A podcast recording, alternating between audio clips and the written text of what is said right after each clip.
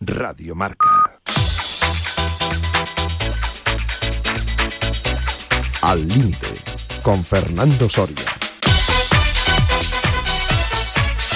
Hola, ¿qué tal? Frías y deportivas mañanas también espero. Amigas y amigos oyentes de Al Límite en Radio Marca. Comenzamos aquí un domingo más nuestra tertulia Al Límite en la radio del deporte. Y lo hacemos con Dani López en la parte técnica. Hola Dani, ¿qué tal? Y también con una primera oleada de tertulianos más o menos habituales. Por ejemplo, en Guadalajara, imagino que con un frío tremendo a esta hora, don Gerardo Cebrián. ¿Qué tal, Gerardo? Pues lo que tú has dicho, aquí con pingüinos por la calle. Sí, ¿no? Bueno, pero aquí los pingüinos siempre están encantados, ¿no? Bueno, me gusta el frío, pero vamos. ¿Te gusta más, te gusta más el Madrid, no? Mm, es que son cosas distintas. Ya. Cada cosa en su contexto. ¿eh? Exactamente. Y el profesor López Nombela en el suyo, ¿verdad? Claro, claro, por supuesto. Vaya lata que nos ha dado con el guion de esta semana, pero bueno, luego, luego lo comentaremos. Tenemos también comunicación telefónica con Gemma Sancho de nuestro equipo de psicólogos y psicólogas deportivos. ¿Qué tal, Gema? Buenos días. Hola, muy buenos días. ¿Qué tal? ¿Todo bien? Pues todo muy bien. Como dices tú, fríos y deportivos días. Bueno. Esta tarde juego a pádel, o sea que... Pádel, uy, uy, mal día. Yo iba a jugar hoy a pickleball y se ha suspendido porque anuncian una temperatura a la hora prevista 11 de la mañana de 7 u 8 grados en el barrio madrileño de Moratalaz. Y los que estábamos apuntados hemos decidido en unanimidad que mejor otra semana porque la pista está al aire libre y eso es terrible. Si tú juegas encubierto, en, pues adelante. Sí, sí, es encubierto. Bueno, tú es que Pero vamos, frío hace igual. Tu, tu, deporte está más avanzado que el nuestro. sí. Bueno, y a esta hora de la mañana también un, como siempre, honor y también placer José Luis Llorente, ¿qué tal? Buenos días. ¿Qué tal? Buenos días. El honor es mío. Pero no digas que 7 grados es frío, por Dios. 7 grados te... Además con la ropa deportiva que hay hoy en día. Sí, pero para... No es nada. Frío para... es 7 bajo cero. Ya, bueno, pero es que, es que tú, tú eres un crack. No, pues no sé, me parece una cosa, vamos, me parece mentira tú que has que, que tienes una dalla como yo, pues ya. invierno de antes, si es que está aquí en Madrid, estamos todos los días a esa temperatura. Vamos, bueno, no... sí, sí. Bueno, en realidad yo no he, he, votado para suspender nuestra jornada, nuestro partido de hoy, porque ya habían votado anteriormente y mi voto no Ya. servía para nada. Pero, Disculpe, Fernando, no te disculpes. pero reconozco que me he alegrado ¿eh? internamente. Bueno, pues vamos a comenzar y en un instante vamos a hablar de tenis, porque Chema Buceta, que no está hoy, ha prometido que estará la semana que viene, nos ha enviado uno de esos audios siempre espectaculares y muy profundos suyos sobre la actualidad, en este caso del mundo del tenis, tres temas, Garbiñe, Nadal y la Copa Davis de Piqué. Pero antes me gustaría hacer un pequeño comentario, bueno, si queréis eh, comentar algo al respecto. Bueno, ya sabéis que ha habido cambio de director general en el Consejo Superior de Deportes. Albert Soler oficialmente ha sido pues una petición suya para irse a la empresa privada, va a una eh, consultoría de Pepe Blanco, el que fue ministro y secretario general del Partido Socialista Obrero Español, con eh, José Luis Rodríguez eh, Zapatero, y le ha sustituido un chico que dicen que es un portento, abogado del Estado, número super uno de su promoción, Fernando Molinero. Bien, pues eh, la versión oficial, como digo, es una petición de Albert Soler. Yo lo que puedo adelantar es que ha habido de todo un poco. Albert Soler sabía que en algún momento podían prescindir de él y él, como se suele decir, se ha adelantado a que le pudieran decir, oye, mejor que te vayas. ¿Por qué? Porque la relación entre Albert Soler y José Manuel Franco, el secretario de Estado, desde la ley del deporte y la polémica con la Liga de Fútbol Profesional, que aquí comentamos y que salió en todos los medios de comunicación, pues distanció bastante a ambos. Al parecer, eh, Albert Soler estaba como más de parte de la Liga de Fútbol Profesional y José Manuel Franco pues estaba en una línea más neutral y las presiones que hubo, incluso una amenaza, como recordaréis, de paro de la liga por parte de Javier Tebas, pues me consta que le hicieron bastante mella a José Manuel Franco y le desgastaron en esas fechas previas a las Navidades. Y hay una frase, o un par de frases, mejor dicho, bastante significativas, y con eso ya termino, de José Manuel Franco durante el acto de presentación o de toma de posesión del nuevo director general. Concretamente, José Manuel Franco dijo, en primer lugar, el deporte español necesita en este momento a una persona como él, con conocimiento jurídico y con vocación de servicio público, que trabaje desde la pasión, la ambición, la profesionalidad y atención a la última frase, la lealtad. Segunda y última, la única agenda que va a tener Fernando es la del deporte, la única agenda, como si el anterior hubiera tenido alguna más. Y el Consejo Superior de Deportes sabrá aprovecharse de su calidad humana, de su cercanía y de su honradez intelectual, al margen de su conocimiento jurídico. Estoy seguro de que hará un gran trabajo. Bueno, pues no sé, Gerardo, si para ti, tú que estás también muy inmerso en ese mundo político deportivo, esto tiene alguna lectura.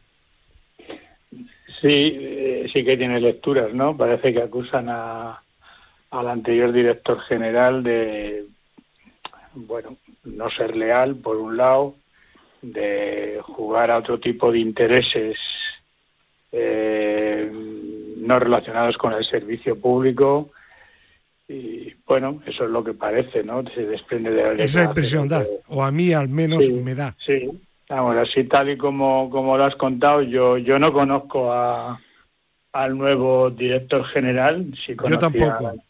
Sí conocía al anterior de esta etapa y de otra que tuvo, creo que con Jaime Elisabetsky. Sí, sí. Y tres meses como secretario de Estado. Sí, con Albert Soler y también le conozco de, bueno, pues alguna relación que hemos tenido con alguna competición de atletismo en, en Barcelona concretamente. Bueno, siempre me ha parecido una persona sabía bastante de deporte, pero también muy eh, relacionada con un determinado club de fútbol. Ya. No sé si van los tiros. El Barcelona. Sí, claro. Ya.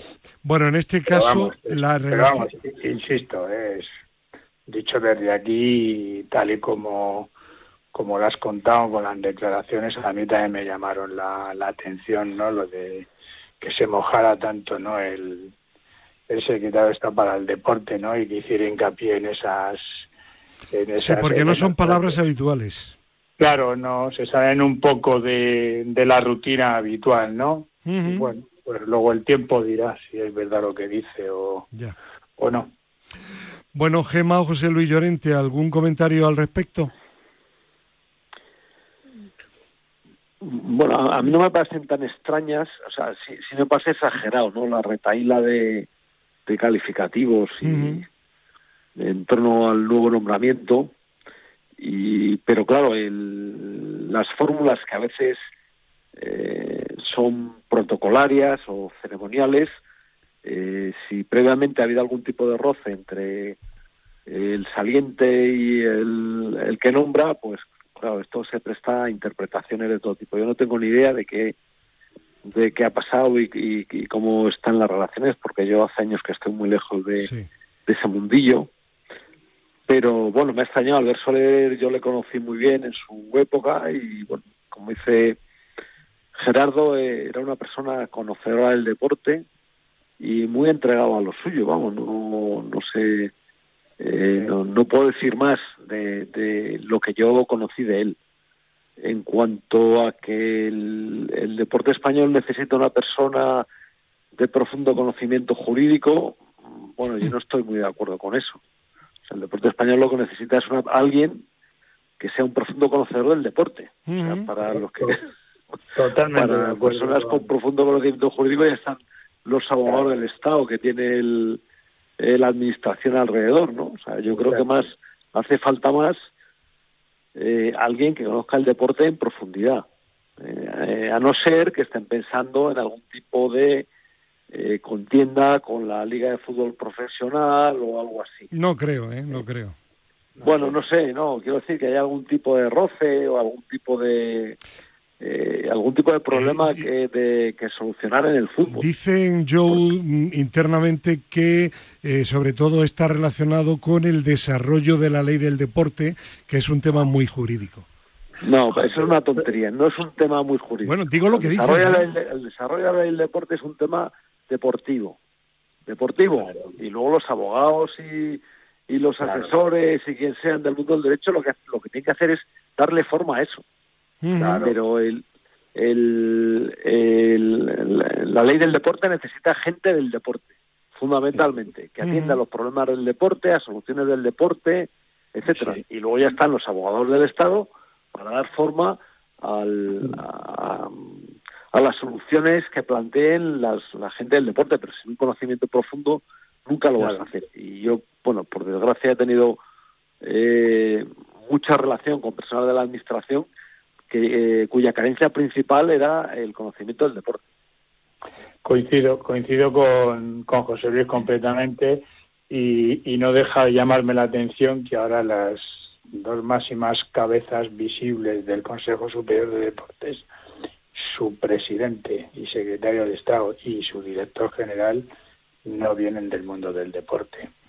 Es extraño y rara vez ha ocurrido, o bien uno o bien otro tenían algún tipo de relación con el deporte. Bueno, el actual director general había sido anteriormente subdirector general de régimen jurídico del Consejo Superior de Deportes. Eso no, eso no es venir No, bueno, ya, pero si lo digo exclusivamente por si hay algún oyente que dice, bueno, pero es que este hombre estaba ahí anteriormente. Vale. Que sí, que sí, pero bueno, que los... Eh, estoy de acuerdo contigo, totalmente yo. Lo digo porque yo, yo me... O sea, vamos a ver, yo soy soy jurista de formación y he estado eh, muchos muchos años en, en, bueno pues en mi etapa anterior en el sindicato de, baloncestistas pululando por los despachos de las federaciones del, del consejo con nuestros propios abogados y asesores jurídicos y asistiendo a simposios y a congresos y la gente del derecho tiene en su cabeza el derecho. O sea ve ve otra cosa o sea ven leyes, ven artículos, ven figuras eh, jurídicas, pero no no no ven deporte, o sea, no no sé, yo creo que yo creo que es al revés, o sea, eh, conocimiento, eh, perdón, conocedores profundos del deporte que aporten eh, pues sus soluciones o nuevas estructuras para el deporte o no o yo qué sé, o nuevas pirámides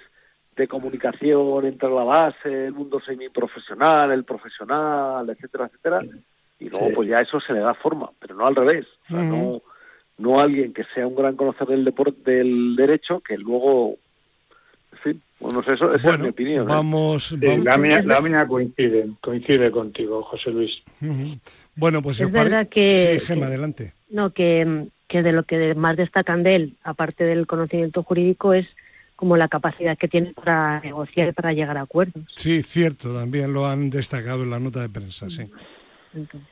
Sí, bueno, pues quizás ya, ya decía yo anteriormente, yo no voy a entrar si eh, la razón estaba de parte de Albert Soler o de José Manuel Franco, porque no tengo información suficiente. Lo que sí digo es que llevaban varios meses que no se hablaban, que se evitaban en el Consejo Superior de Deportes, lo cual es un problema bajo mi punto de vista, porque son los que tenían que gestionar el Consejo Superior de Deportes y que al final ha desembocado en lo que ha desembocado. Y lo que sí que es verdad es que quizá pues estaban buscando un perfil también de cara a evitar problemas en el futuro con la liga, con la federación, con el comité olímpico, etcétera, etcétera.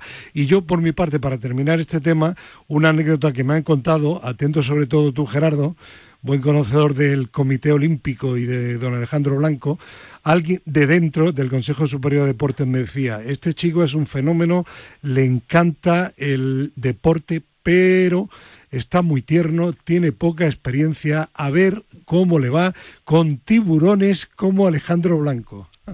Bueno, pues vale, pues ya, ya lo veremos. Bueno, yo, yo creo que tiburones en todos los todos los que ostentan grandes posiciones en la administración o en el comité o, en las federaciones tienen el colmillo afilado por de muchas de muchas batallas y de muchos conocimientos de mucha experiencia en la vida sin que esto sea tenga una lo que estoy diciendo tenga una una connotación negativa lo que es verdad es que para para entrar en este mundo, la experiencia es importante también. ¿no? Mm, bueno, oye, mucha suerte al nuevo director general, que no. Por supuesto que sí. que está nombrado, pues que le. Por lo menos de, desde mi parte, pues yo le, deseo la mayor suerte del mundo. Y, bueno, si es un, una persona tan capaz como la como la describen, seguro que lo va a hacer bien, porque mm. seguro que se va a asesorar y se va a rodear de gente que complete sus carencias. Eh, seguramente que sí. Vamos a darle tiempo al tiempo y lo comentaremos aquí en la tertulia. De momento, eh, toda la suerte del mundo, porque la suya será la de nuestro deporte para Fernando Molinero. Bueno, y si os parece, vamos a hablar ahora de tenis y vamos a escuchar pues a Chema Buceta que nos ha enviado y atenta Gema que te voy a dar paso primero a ti porque su primer tema es de Garbiñe, ¿eh? Vaya. Casi nada, como dicen en mi tierra. Así que si os parece, escuchamos a Chema Buceta y desmenuzamos por orden cada uno de los tres temas relacionados con la raqueta. Dani López, adelante. Buenos días a todos, queridos amigos.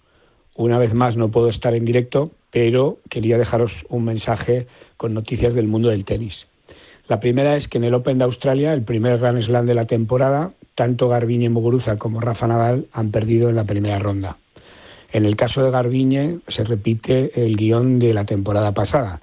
Gana el primer set, juega razonablemente bien el segundo, aunque lo pierde de, manera muy ajustada, y ya en el tercero se desfonda físicamente y seguramente también desde el punto de vista mental se autodestruye y acaba perdiendo con mucha claridad, en este caso 6-1. Muguruza ya no está ni siquiera entre las 80 mejores del ranking. En un año ha pasado de estar en el top 10 a no estar entre las mejores 80 lo cual pues le plantea un problema muy serio porque mm, ni siquiera va a poder entrar en algunos torneos con cuadros más reducidos, eh, salvo que reciba una invitación especial, un wild card. En el caso de Nadal, pues eh, la verdad es que fue muy triste ver cómo peleó eh, durante todo el partido a pesar de lesionarse en el segundo set. Es cierto que ya había perdido el primer set, que en el segundo set pues estaba igualado, y a partir de ahí, pues a partir de esta lesión, pues tuvo el coraje de seguir, lo cual pues es admirable, podía haberse retirado, no lo hizo, demostró un punto honor, una, una dignidad increíble, un gran ejemplo de, luchar hasta el final a pesar de la adversidad, cosa que otros no hacen, que se retiran, y esto pues eh, es bastante loable, pero al mismo tiempo eh, pues es preocupante ver cómo Mm, tiene tantos problemas físicos, cómo le cuesta tanto ganar partidos. Este año, de hecho, lo comenté la semana pasada, llevaba perdidos pues eh, los partidos importantes que había jugado en torneos anteriores o en partidos anteriores. Y bueno, pues eh, ahora va a estar como ocho semanas fuera de juego. Vamos a ver cómo se puede recuperar, sobre todo de cara a la temporada de tierra batida que comenzará en el mes de abril más o menos, o finales de marzo.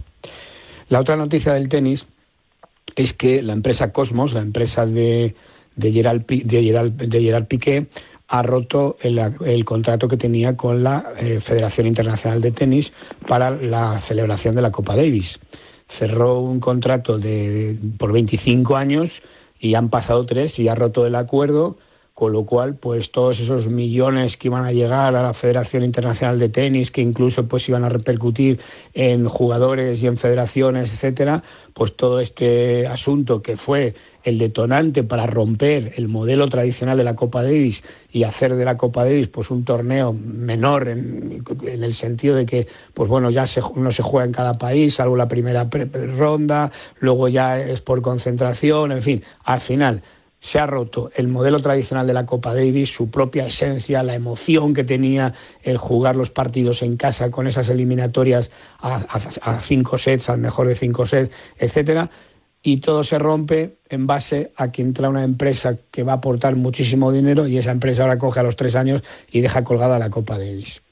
Si a esto le unimos el éxito que ha tenido la United Cup, pues tal y como he comentado en un programa anterior, veo a la Copa Davis en una situación bastante difícil. En fin, veremos qué pasa. Y esto es todo por hoy.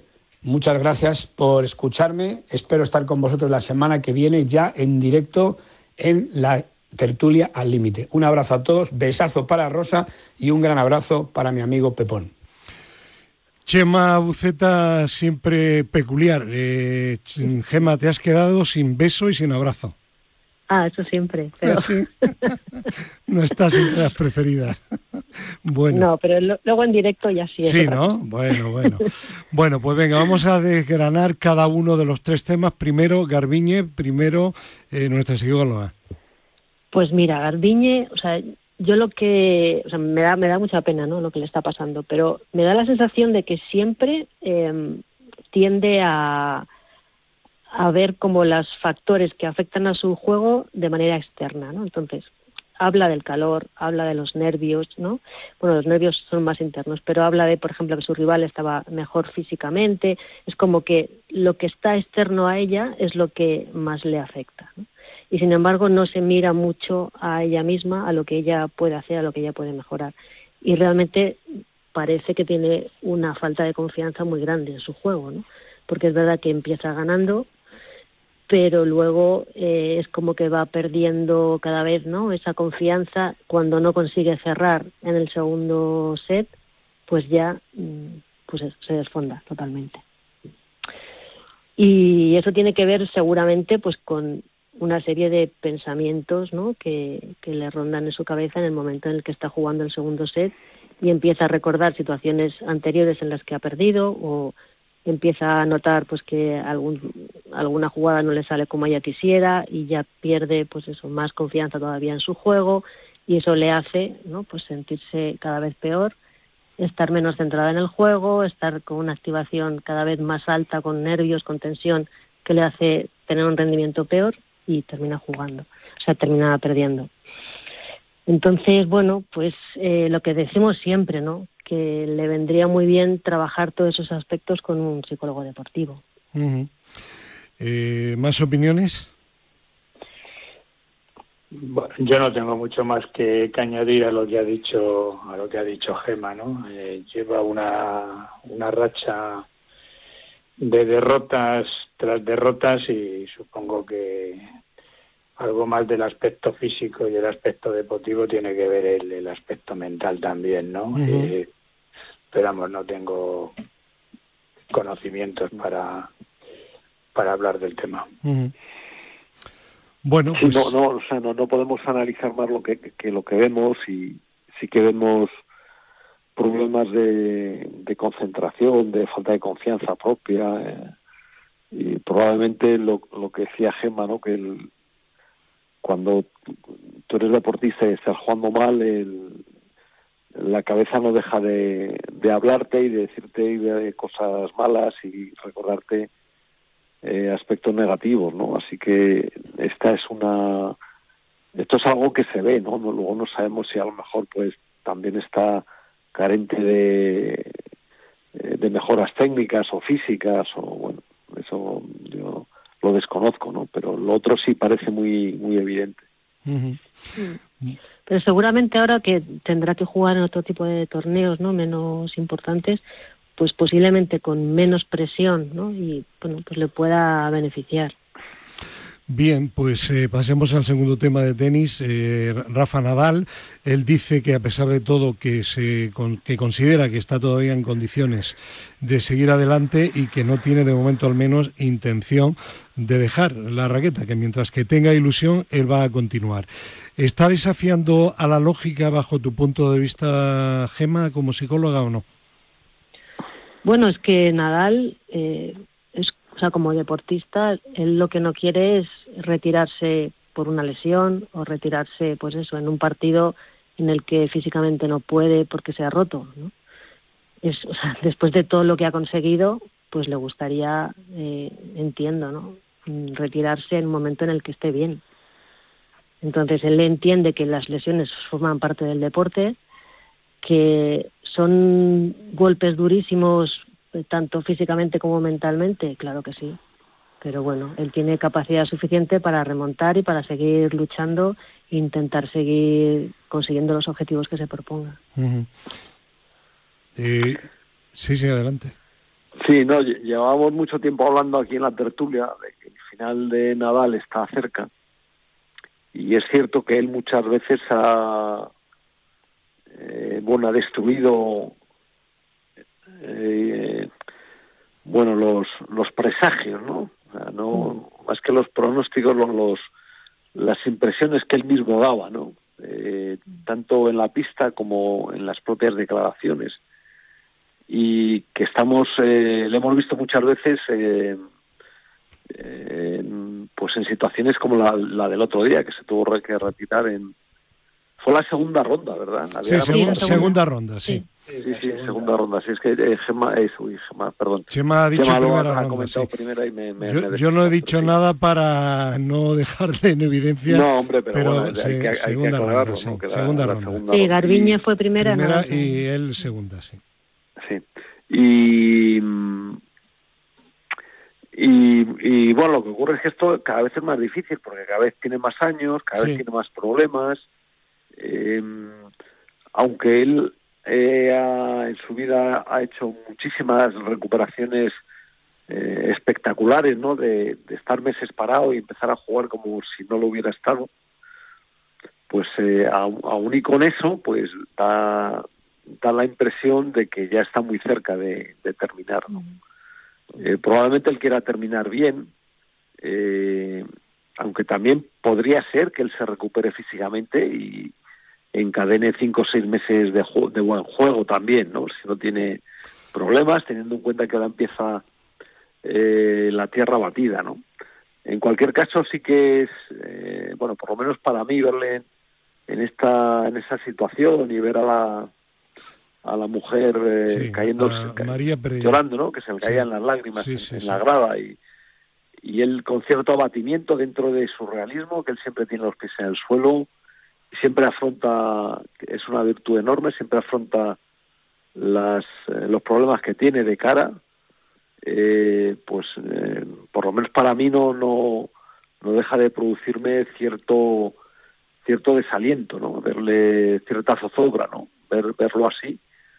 Y bueno, ojalá que, eh, bueno, aunque ya ha hecho muchísimas más cosas de lo que hubiéramos imaginado nosotros y aunque solo con la mitad de lo que ha conseguido ya sería admirable para nosotros eh, y aunque deseemos que nunca se vaya a retirar pues parece que esto va mm, eh, va a ser más relativamente pronto no pero bueno deseémosle mucha suerte y ojalá que esta temporada de tierra batida pues pueda coger ritmo y ganar muchos partidos y por qué no ganar Roland Garros. Yo, yo creo que es un deportista tan inmenso, tan brutal, tan soberbio, tan espectacular, que, nunca hay que enterrarle, ¿no? Eh, tenemos que tener un respeto, ¿no? Por, por Nadal, por su grandeza, pero también tenemos que ser conscientes de alguna manera lo que lo que dice José Luis, ¿no? Que posiblemente lo mismo se recupera, pero yo añado que que está probablemente esté más cerca el, final de su carrera deportiva que, que una recuperación maravillosa. Eh, en cualquier caso, ¿qué vamos a decir de Rafa a estas alturas? ¿no? Si, eh, ya lo hemos dicho todo. Bueno, ojalá que acabe bien eh, su carrera, que acabe de la mejor manera posible, pero tenemos que estar preparados para, para lo que estamos viendo. Por cierto que yo he dicho mal el nombre de la señora de Nadal, Chisca Perelló. Bueno, y abuso por última vez del último tema de la presencia de eh, José Luis Llorente, porque el tema que vamos a abordar ahora, que es el de Piqué, la Copa David, es uno de los temas que él y Chema Buceta, sobre todo, también Gerardo Cebrián, desde el primer momento mm, dijeron aquí en la tertulia que no estaban de acuerdo y que iba a ser un error que se vería con el tiempo. ¿Verdad, José Luis? Sí, sí, siempre lo criticamos desde aquí porque em, la... De hecho, muchas federaciones se vio que, que fueron forzadas y que no estaban de acuerdo, ¿no? A pesar de que en principio parecía que les iba que le iba a caer mucho dinero, pero es que enterrar una competición de que tiene 100 años o más de 100 años de, de vigencia, con, con todos los grandes momentos emocionantes que ha dado al tenis a todos los países, que probablemente haya iniciado en la práctica del deporte a muchísimos eh, muchísimos eh, niños animándoles a que jueguen al tenis, pues me parecía un error garrafal. Luego, pues mira, ha sucedido, desgraciadamente ha sucedido prontísimo además y bueno, vamos a ver lo que pasa ahora.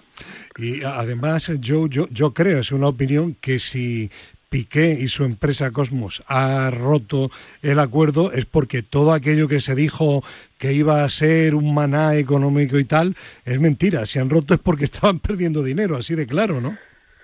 Bueno, porque no ganan tanto como pensaban que iban a ganar, ¿no? Y no y luego además, claro, tú tú asumes un compromiso con de repartir muchas ganancias. Entonces hay que hay que conseguir mucho dinero y por lo que sea, pues el formato no, no ha resultado, ¿no? Así que, que bueno, pues este, yo creo que esto es lo que ha, lo que ha ocurrido, simplemente. Muy bien, pues. Simple, simple y complejamente, porque las cosas lejos se ven así. Y tristemente también, porque como el famoso libro de García Márquez era la crónica de una muerte anunciada. Mm. Pues José Luis Llorente, muchísimas gracias y hasta la próxima, hasta cuando pueda ser. Muy bien. Un fuerte abrazo, gracias. un abrazo para todos. Adiós, un abrazo. Bueno, ¿qué tenéis que decir de la Copa Davis que ya no será la del señor Piqué? Bueno, pues eh, lo que ha expresado José Luis, ¿no? Y lo que dijimos en su día, ¿no? Que era una un auténtico atropello, ¿no? Lo que habían hecho con esta competición de 123 años de antigüedad, ¿no? Una de las competiciones más bonitas, para mí la más bonita del tenis. Para mí, eh, a ver, los grandes torneos son los grandes torneos, está claro, ¿no? Pero el, la Copa Davis es la competición estrella del tenis, la que, la que ha elevado el, el, rango del tenis a, a, nivel mundial.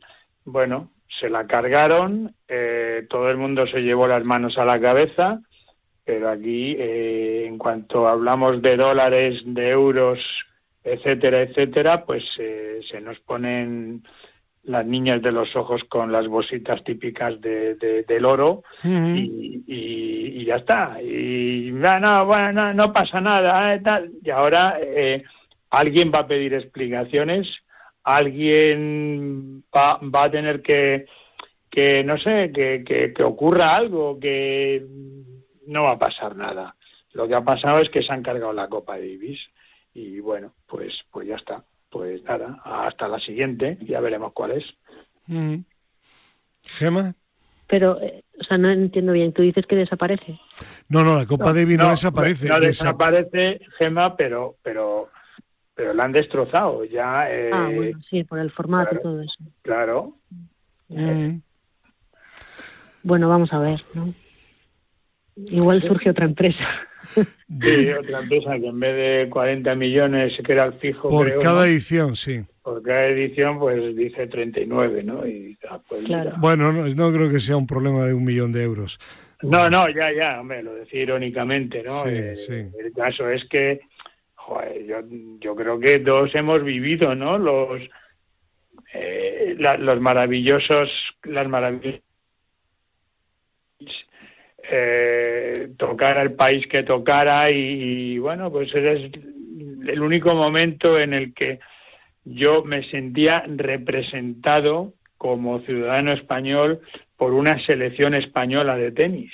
y, y, ahora, eh, no sé, o sea, es, sí, es cierto que, que, el tenis que es tan individual, ¿no? Pues es como el único momento en el que... Pues, Evidentemente, lo habíamos comentado aquí también Gemma y Gerardo, el formato anterior había que actualizarlo, quizá en vez de partidos a cinco set, que eh, evitaba también que en determinados momentos de la temporada jugadores con un calendario muy cargado estuvieran en la Copa Davis, pues había que solucionar esa serie de cosas. Pero había otras como el que se disputara en, los escenarios, en los países eh, que, tocaba, según eh, si habías jugado la edición anterior contra Croacia en Croacia, ahora te tocaba en España, ¿no? Pues ese formato mm, estaba fomentando el tenis en diferentes localidades y en cada país eso había que dejarlo, ¿no? Vamos a cambiar lo que no funciona y dejemos lo que funciona, pero aquí se ha querido cargar absolutamente todo y además diciendo que iba a ser una maravilla económica, un chorro de dinero para todo el mundo. Pues no, señor, no, señor. Claro, es que esto ha funcionado porque realmente durante la pandemia y, y estos años no han sido los 40 millones, han sido bastantes menos. La mitad, sí. Y claro, y ahora pues las cuentas no salen. Bueno, pues eh, vamos a ver qué pasa, porque como decía Gerardo, eh, podría ser, yo creo que no, pero podría ser que llegara alguna otra empresa y dijera que yo me apunto. No creo, ¿eh? No, yo tampoco. La, la historia, Fernando, es alguien va a pagar las consecuencias de esto? Mm, eh, debería, debería de dimitir la junta directiva de la Federación Internacional que lo aprobó, pero dirán que como esto se aprobó en asamblea y tal y cual, que ellos no se consideran responsables. Bueno, al final en el, en el deporte de alto standing y en el de menos standing también, eh, ya lo sabéis, no, no, no dimite nadie, nadie quiere asumir y es muy difícil que alguien, los hay, pero muy pocos asuman responsabilidades. Bueno, pues seguimos adelante. Venga. Y para ello, en primer lugar, comunicación telefónica con el barrio de Don Luis López Novela, que no me acuerdo de su barrio. ¿Cuál es? Madrid. En Madrid, no decimos. Bueno, un barrio de Madrid, vale, perfecto. Cerca de, bueno, eh, Madrid. ¿Qué tal, profesor? ¿Qué, quieres? ¿Dar mis datos ahora no, a empezar a insultar a la gente? No, para que vayan a, animarle, a bueno, profe, ¿qué tal? Porque estáis hablando de unas cosas que nadie habla de quién es el responsable y quién se lo ha llevado. Bueno, bueno, llevárselo.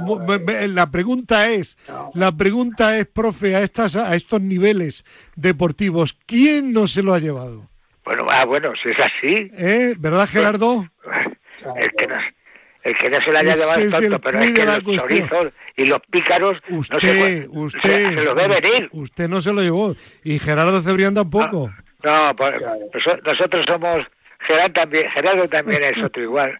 Somos, digamos que, ¿cómo se dice? Es igual. Eh, eh, raras especies. Bueno, a ver, en este mundo de buitres. Y tenemos también a alguien que de buitre tampoco tiene nada. Pedro Calvo, buenos días. Buenos días. ¿Qué tal? Bien, bien. Bueno, me alegro, hombre. Bueno, pues vamos a hablar primero de un tema que no es estrictamente de fútbol profesional, un tema que además tiene bastante que ver con la psicología, por eso está profe Gema Sancho y que va a ser el último tema de Gema porque nos tiene que dejar en aproximadamente 8 o 9 minutos.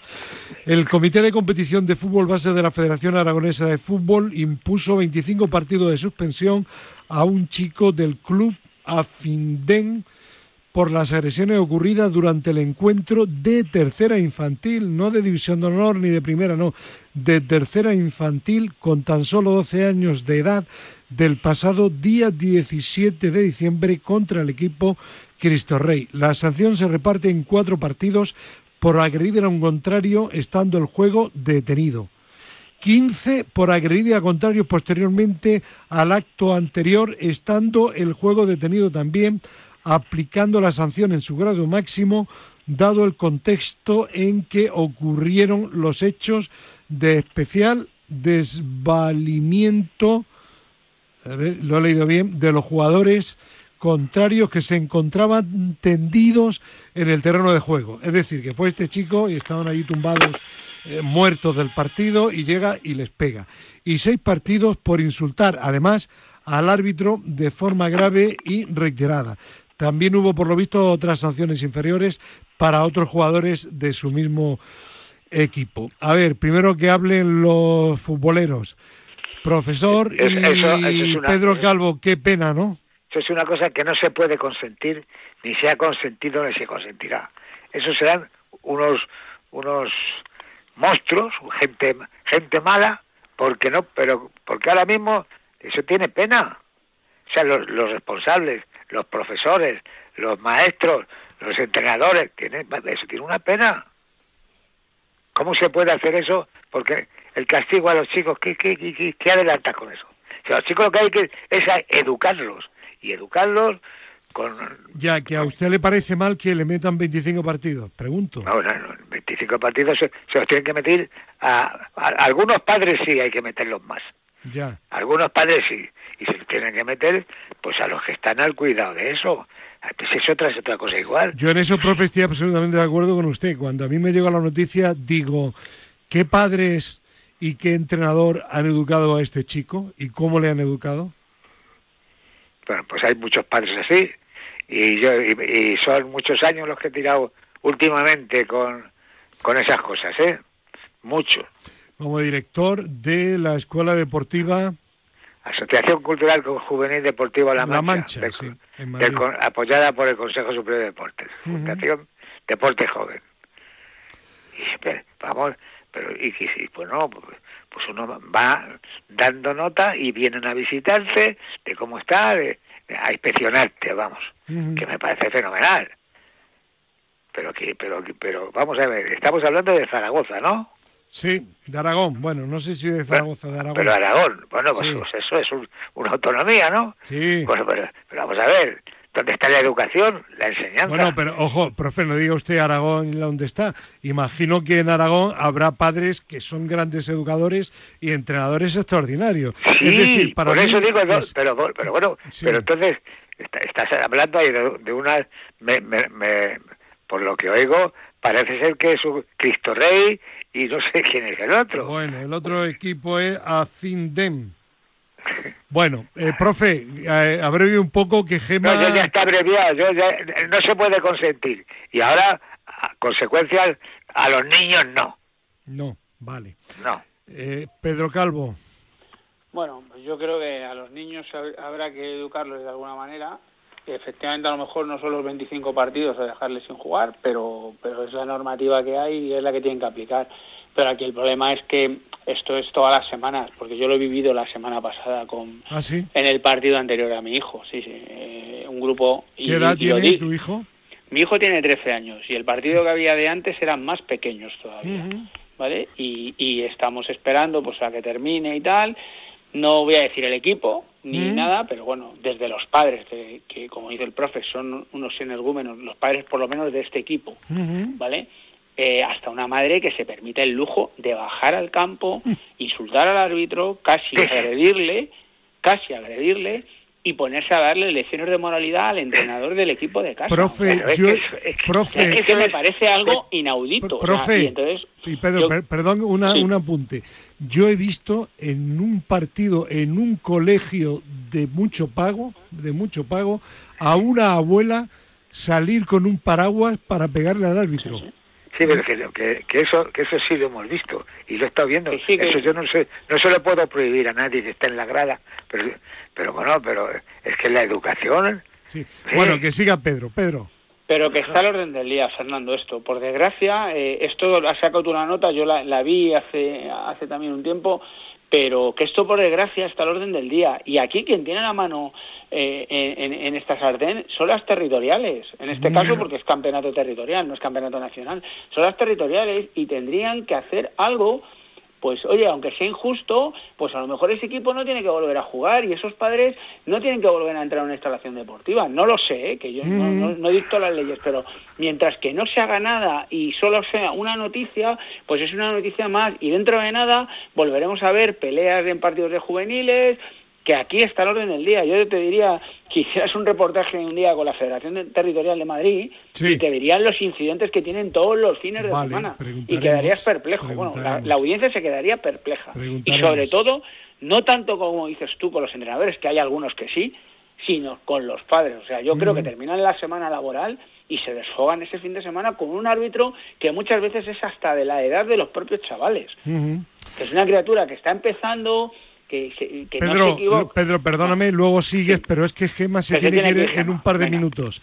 Gema, primera, primera cuestión. ¿Qué, te, ¿Qué opinión te merece este tipo de incidentes? Y segunda, ¿qué tipo de castigos eh, haría, aplicarías tú a esta serie de niños? Hombre, a mí lo primero, o sea, me da muchísima pena que pase esto. Es cierto que pasa muy a menudo. Y yo es verdad que he trabajado bastante en, en, clubes ¿no? de, fútbol de formación y, y, lo que se trabajaba fundamentalmente era con todos, o sea, no solamente con los chavales, sino con los entrenadores y con los padres. Y todos tienen que entender de qué va esto del deporte, porque muchas veces no lo entienden y que están en formación y lo que tienen que hacer es, sobre todo, es aprender a jugar, pero sobre todo aprender a ser deportista. Y el pegarle una patada a alguien que está en el suelo no es ser deportista. Y eso no te va a hacer mejor jugador. Entonces, bueno, pues que le hayan suspendido de 25 partidos, pues si es la, la norma me parece bien. O sea, ese chaval ahora mismo no puede jugar. Pero es que me da la sensación de que no es solamente este chico, porque a otros dos jugadores de su equipo también les han sancionado con otros 15 partidos. y al auxiliar también. Entonces, tiene que ver más con el equipo, con el club, con lo que se está moviendo ahí. Con el entorno, evidentemente. Eso es. Entonces hay que hacer un trabajo muy grande de, de, eso, de formación, de que entiendan de verdad de qué va esto del, deporte. Mm. Muy bien, pues nada, Gema, muchísimas gracias y hasta la próxima. Un beso, yo sí te envío un beso, ¿eh? gracias, un beso. Profe. Adiós, Gema. Un, oh, beso, pero has tenido, tenía, tenías que haber hablado más. Ya, no puede. Porque antes, antes para, para, tener un título de entrenador o de lo que fuera, te, te pedían el, el, ¿cómo se dice eso? Iba a decir el contrato, el certificado de penales. Ya. Es que ahora hay unas escuelas por ahí, por todos lados, y hay unos entrenadores y hay padres Profe, que... que, Gema se tiene que ir, ahora sigue usted hablando. Sí, pero pero una cosa, o sea, sí es verdad que estos chavales tienen que aprender, por ejemplo, temas de gestión emocional, que es muy, muy importante. Y sin embargo, parece que los que son como más explosivos, ¿no? Pues les gusta mucho a los entrenadores, pero eso se va de mano rápido. Sí, yo, pero ¿qué más ¿sabes por qué? Porque quieren ganar. Sí. Claro. En vez, no, no, están a lo que tú estás diciendo, formarse, aprender, eh, claro. jugar, jugar el tiempo que tengas que jugar ahora se permite hacer varios cambios y que un chico que haya salido vuelva a entrar, que a mí me parece eso genial y tal, sino que es que hay que ganar como sea. el problema es que ves a los padres en la, grada y si no ganan ha sido un drama. Pero... Por favor, que estamos claro, es que, es que por eso decía que lo que hay que trabajar es con todos, o sea, con los padres, con los chavales y con los entrenadores y con eh, y con la directiva del club, que también que también tiene eh, suyo. Gemma, una última reflexión por mi parte. Yo si fuera, que, que, dudo mucho que me hubiera pasado a mí, pero bueno, vamos a suponer que a un hijo mío le hubiera sucedido algo parecido. Yo estaría como padre tremendamente preocupado, pero no porque mi hijo deja de jugar 25 partidos, sino porque mi hijo potencialmente puede ser en el futuro un delincuente si no se le pone freno, si no se le pone coto. Es que es un tema con 12 años muy preocupante. ¿eh? Sí, sí, sí. Bueno, Gema, un beso, gracias, adiós. Bueno, un beso a todos. Bueno, profe, ahora puede usted seguir, Pedro también, y, por supuestísimo, don Gerardo Cebrián también. Gerardo, ¿tienes nietos? No, no, ni hijos ni nietos. Ni hijos ni nietos, bueno. Pero de todas maneras, eh, esto que estamos comentando eh, está al orden del día no solamente en el fútbol, ¿no? Quizá el fútbol sea el exponente máximo por esa pasión que hay, ¿no? Eh, yo también lo he vivido en atletismo, ¿eh? eh lo he vivido. Fijaros que un deporte tan, tan técnico, tan matemático como es el atletismo, donde el que llega primero gana o el que salta o el que lanza más. Pues yo también lo he vivido. Entonces, pienso que determinados familiares, especialmente los padres, eh, si no saben comportarse, lo que tienen que hacer es no, no ir a las competiciones de sus hijos.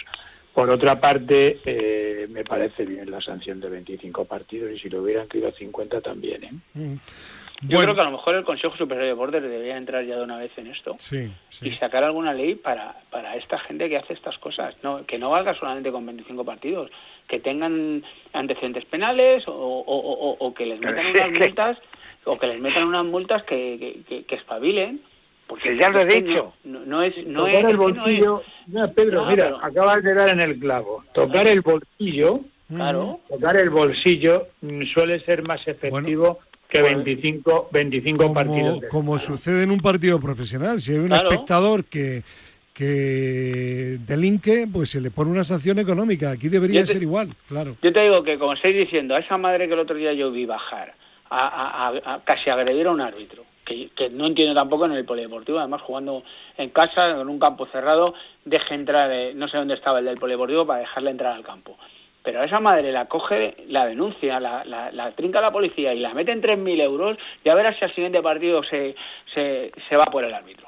Exactamente. Pero el problema, eh, el problema es que no, no, no pasa nada. Bueno, vamos a Pero dejar no el hay tema. educación, hombre, desde hace muchos años. Vamos a dejar Sí. el tema aquí porque quedan 10 minutos y quiero hablar en los 10 minutos que restan del Real Madrid. ¿Por qué quiero hablar? Porque en el chat de Al Límite, ayer viernes, y no voy a dar el nombre porque no tengo autorización de quien lo dijo y quien lo escribió, pues eh, no lo digo, pero sí voy a leer el mensaje. Hola, no decís nada del guion, de todo lo que se está cacareando del Real Madrid del final de ciclo. Todos sois periodistas. Luego diréis que me enfado. Bueno, en realidad dijo, bueno, luego diréis que me cabré. Creo. Vale, muy bien, muy bien, profesor. Usted lo sabe bien, ¿no? Lo que... Ese cartel le he colgado yo. Ah, muy bien, muy bien. Pues Pero se vamos estaba a ver, pero- y Gerardo Cebrián, que se lee los guiones, dice, profe, que es el punto número 5 del guion.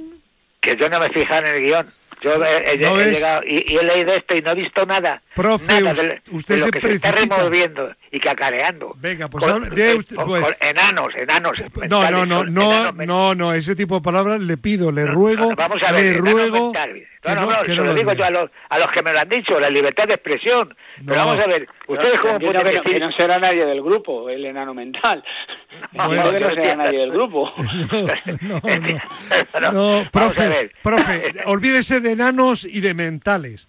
Hable, ¿por qué está usted enfadado? Porque usted considera que el Real Madrid no ha terminado ciclo. Explíquelo. No, no, pero, pero, si es, pero vamos a ver, pero si es que eso no es una cosa de ahora, es de antes, de antes. Esto lleva muchísimos años y llega un día que va a haber una explosión. Ya. Pero es que ahora mismo, es que además, luego os permitís, os permitís, digo, perdóname, que yo sé que tú Periodistas no, en general, sí. ¿eh? De hacerle alineaciones a los equipos, de hacerle los fichajes, de decirle que se... Oiga usted, si un... un- Bueno, pero, decir una prof- hostia, pero profe, no por favor, no entremos en eso porque ya de 10 quedan 8 minutos. ¿Usted, usted considera que el Madrid no ha cerrado ciclo? Explique por qué. ¿Quién va a cerrar cinco? Pero al Madrid. Explíquelo, venga. Madrid no hay quien lo mate. Venga. Eso es lo que quieren. No me defiendas, Gerardo, ¿eh? Ya, ¿usted cree...? no, estoy escuchando, pero, pero Venga, Gerardo no A está ver. del todo de acuerdo. no, no, pero que Yo pasa es tampoco, que ¿eh? no, Yo tampoco no hay, que, acuerdo. no hay que matar al Madrid tan pronto, ¿no? Está claro que el Barça pasó por encima del Madrid en Arabia. ¿Y qué? Eh, No, tampoco es eso, Gerardo. Hombre, Bueno, para mí sí pasó por encima. Eh, eh, Es un partido de fútbol, es un juego. Hacemos, que- que hacemos me comentarios y como no tenemos tiempo porque no podemos explayarlos, explayarnos, pero si tú analizas Bueno. el partido del Madrid en Arabia, vale, es un mal partido, pero hay conceptos bueno, pa- tácticos, bueno, pues etcétera, le- etcétera. le- perdió con ni el tanto Barça, ni tan calvo, o sea... perdió con el Barça y no me gustó su imagen. Y a partir de ahí ya se, se desencadena la tormenta y es el se acaba el ciclo, no sé sí, qué. pero perdona cuánto. Gerardo, o te digo a ti y se lo digo también al profe, que, y, y tú eres periodista como yo, y Sí. Pedro y el profe no son, pero sois tertulianos, si hay un equipo, un equipo en España que no se puede quejar de mala prensa, es el Real Madrid. Es lo que yo iba a decir, y cuando Claro. pasa al revés, Claro, y cuando que, pasa al que revés, sí que es verdad, que sí que, que sí que es verdad, y termino, que hay muchos medios que están en contra del Real Madrid, por supuesto, pero es que hay muchos más que están a favor del Real Madrid.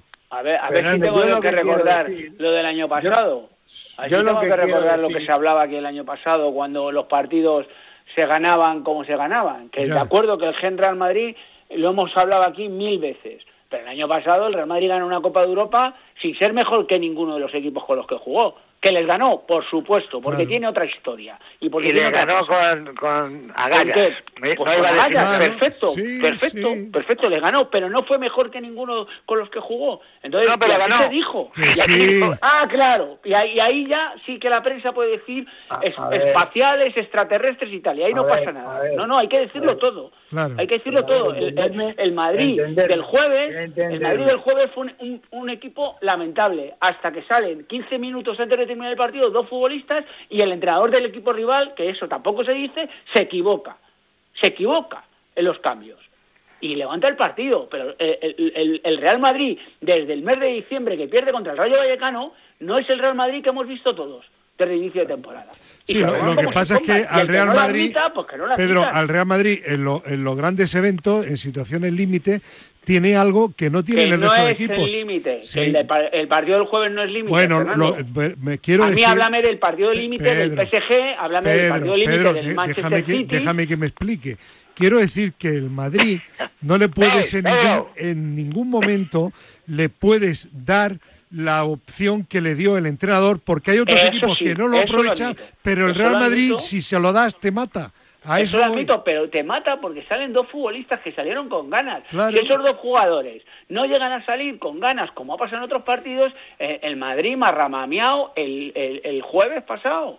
Porque el primer tiempo del Madrid, si el Villarreal no se, no se recrea, se puede ir con 3 y 4-0. Entonces, que no es así. Y cuando lo hace bien, pues, pues hay que decirlo, y como tú has dicho antes, el Madrid es el equipo con mejor prensa del mundo mundial. Pero lo que tiene que hacer la gente es analizar. Yo soy técnico de fútbol, no sé si más bueno o más malo, pero sí está en la élite. y, yo, y, yo analizo y... veo y veo cuánto va. Y además creo que lo puse. Esto no me gusta. Diga. Sí, sí, lo, ha dicho, sí. claro, si es que además creo, profe... Es cuando lo, lo hacemos todos. ¿Cuántas veces me quejo yo aquí que, que lo sé, que muchas veces Fernando dice que no tenemos más tiempo, porque es verdad que no tenemos más tiempo. Y me quejo yo de que no podemos hablar de lo que pasa en un partido. Porque los oyentes a, lo mejor lo verían de otra manera. porque aquí al final muchas veces hablamos sí, Habla Gerardo. Permitidme una puntualización. Yo lo que quiero decir, tanto para lo bueno, que son las, las las loas al madridismo, como para lo malo, que es la destrucción cuando se pierde un partido, en el Madrid todo es todo lo que se dice del Madrid es desmesurado. Totalmente de acuerdo. pero ha sido el de ahora, Gerardo. A ver, déjame, déjame, Pedro. Pero, a eh, favor y en contra. Gerardo, con el Barça ocurre igual. Igual. Con el con el Madrid más. Bueno, lete, lete, la prensa de Cataluña. Léete la prensa de Cataluña y verás. No, pero en eso estoy claro que me leo la prensa de Cataluña. Con el ¿Cómo no me voy a leer la prensa de Cataluña, Fernando? claro que me la leo. Pero, Gerardo, yo te pregunto una cosa. Y al profe, ¿esto es de ahora solamente? No, esto está que no, que no, que no, que no, que no, que de antes. Ah, vale, vale, vale. Ha surgido hoy, ha surgido hoy por, por el comentario del profe, en mi opinión, yo he interpretado que, que es que no había visto el punto 5, pero tiene parte de razón. O sea, ahora también, también es cierto que cuando le ganamos al PSG, al City y a lo que pasó, lo que pasó el año pasado, éramos el mejor equipo del mundo mundial de la historia. Sí, sí. pues tampoco es eso, lo que hay, lo que yo... si, os doy la razón en lo que estoy diciendo, os doy la razón, está, porque Ancelotti no tiene relevo. Ya están buscando relevo Ancelotti. Muy, muy, muy, rápido, muy rápido. Yo creo que lo que Pedro ha querido decir, y yo estoy absolutamente de acuerdo, y va en línea con lo que creo que piensa el profe y también Gerardo, es que cierto es, y eso es lo que hay que decirlo de forma ecuánime en la prensa, que el Real Madrid desde que comenzó la temporada o desde los lleva un tiempo que no está jugando bien, pero eso no quiere decir que el Real Madrid haya terminado ciclo.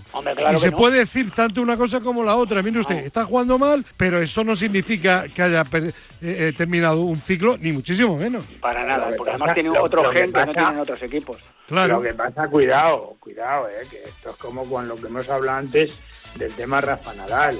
A ver, hay unos cuantos jugadores en el Madrid que, a ver, no, no tienen la edad del profe ni la mía, pero cuidado, ¿eh? Y el Mundial. Acordaros, el mundial, está pasando en todas las ligas. Sí, sí, el mundial. Pero, vamos a ver, pero las cargas que tienen de trabajo está claro. claro, de ahora. Y los pero con 20 años lo soportan mejor que con casi. Claro, ahí está. El Madrid, como tiene más veteranos que otros equipos, pues lo está pagando más el mundial. Pues, pues Así de claro. Entonces, hablando de fin de ciclo, no quiero decir yo que sea el fin del ciclo, pero que hay que ir pensando en en echarse en renovar y lo están haciendo Camavinga, Chumeni, lo están haciendo, Bueno, poco a poco, que no hay tiempo para más. Hasta la semana que viene. Gracias, Dani López. Adiós.